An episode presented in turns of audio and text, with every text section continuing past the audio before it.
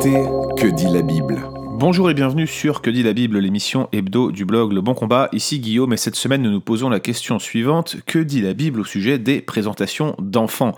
C'est une pratique très répandue en France, notamment dans les églises professantes, les églises baptistes, qui baptisent des adultes, des gens qui font profession de foi.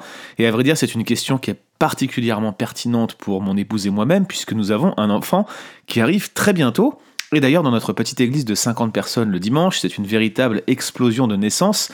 La question des présentations d'enfants, c'est une pratique qui était euh, antérieure à mon arrivée. Elle se pose et je dois l'aborder. Et donc, par conséquent, j'ai décidé d'en faire un podcast. Que dit donc la Bible au sujet des présentations d'enfants? Eh bien, tout d'abord, première réponse, strictement rien.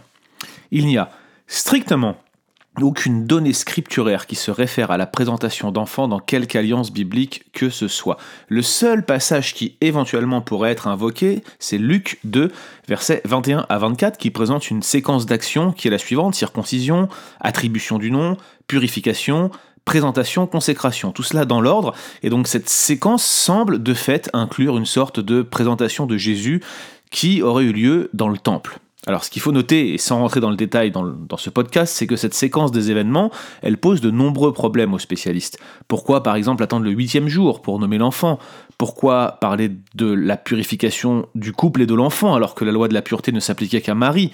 Pourquoi relier la présentation, c'est euh, dans le verset 22, à un texte scripturaire qui concerne la consécration et la rédemption D'ailleurs, pourquoi parler de présentation seulement? Je veux dire, ça n'a aucun sens.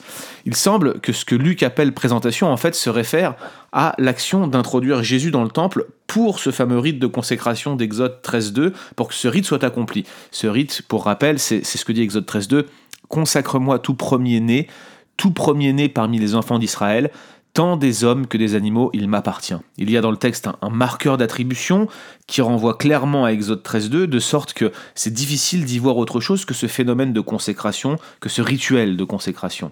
Alors sans doute, cette notion de présentation s'applique particulièrement à Jésus, dont les parents savent qu'il est appelé à un avenir très particulier à cause de la révélation reçue par Marie mais ils tiennent à présenter Jésus d'une manière spéciale, ce petit enfant qu'ils savent être appelé à jouer un rôle pour le salut de leur nation. Donc à mon avis, cette présentation, c'est plutôt l'entrée dans le temple de Jésus très solennelle, il faut le comprendre. C'est Dieu lui-même qui s'est fait homme, qui rentre dans le temple par lequel les hommes lui rendent un culte. C'est fort, et donc c'est pour moi l'action de venir dans le temple pour consacrer cet enfant, mais on ne peut pas en tirer un espèce de, texte preuve qui justifierait en quelque sorte les pratiques baptistes en francophonie et dans le monde entier, à vrai dire, car c'est une pratique qui est, je dirais, universelle dans toutes les églises qui ne sont pas presbytériennes. Justement, deuxième aspect de ce qu'on peut aborder dans cette discussion, est-ce que cette présentation d'enfant ne serait pas au final un baptême sec nos amis presbytériens font souvent valoir qu'il n'y a aucune raison de présenter un enfant, sauf s'il est connecté d'une manière ou d'une autre à l'alliance que Dieu a fait en Christ avec son peuple. Or, selon eux, c'est le baptême qui introduit le premier-né dans l'alliance, et quand des baptistes pratiquent une présentation d'enfant, ils ne font que remplacer le baptême presbytérien par pur dogmatisme. Souvent, la plupart des baptistes qui effectuent une présentation d'enfant n'ont même pas ces notions d'alliance en tête et se conforment en fait à un rituel qui consiste à présenter l'enfant à l'église. Toutefois, moi j'ai tendance à penser, avec les presbytériens pour le coup, que cet acte n'est pas anodin. Même si je ne parlerai pas bien sûr de baptême sec, j'ai tendance à penser que ces pratiques baptistes tendent à remplacer le baptême presbytérien parce qu'au final, on ne sait pas quoi faire avec nos enfants. Alors vu sous cet angle donc, j'aurais tendance à déconseiller la pratique de la présentation d'enfants afin de ne pas créer, je dirais, de, confusion entre cette pratique et celle du baptême presbytérien. Mais du coup, une question demeure, et ce sera la troisième et dernière question de ce podcast. Que faire de nos bébés si nous ne faisons pas de présentation d'enfants? Eh bien, c'est ça le point, c'est que je ne suis pas du tout convaincu que ne rien faire est la solution pour nos églises.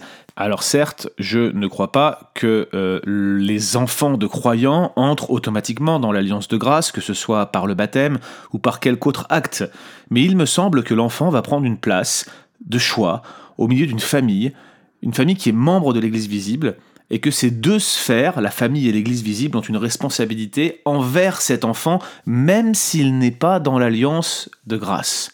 En 2017, je fréquentais l'église Connexion au centre de Paris, une église que je vous recommande. D'ailleurs, le pasteur c'est Jason Procopio, et j'ai remarqué que Jason avait une approche très particulière de la présentation d'enfants.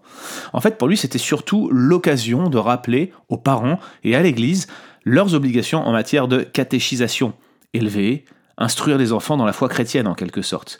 En d'autres termes, il ne s'agissait plus réellement d'une présentation d'enfant, enfin à mon sens, mais plutôt d'un engagement de l'Église visible envers l'enfant. Il ne s'agissait pas non plus d'une alliance, mais d'un engagement moral pris par la famille et par l'Église de faire tout ce que la parole de Dieu demande afin de réunir les conditions favorables à l'entrée dans l'alliance de l'enfant, le jour où, bien sûr, il fera profession de foi et sera baptisé. Or, c'est cette pratique que nous avons adoptée à Montréal et voici comment se déroule une telle réunion de présentation. Tout d'abord, euh, cette rencontre se fait à l'intérieur même du culte du dimanche matin. Les familles s'avancent devant, se mettent face à l'église et les enfants et les membres de l'église, tout le monde se met debout, qu'ils soient membres ou non, tous les présents se mettent debout. Les anciens lisent alors un court texte qui explique notre pratique dissocient clairement cette pratique du baptême presbytérien et vont appeler cette pratique engagement de l'Église envers l'enfant ou consécration.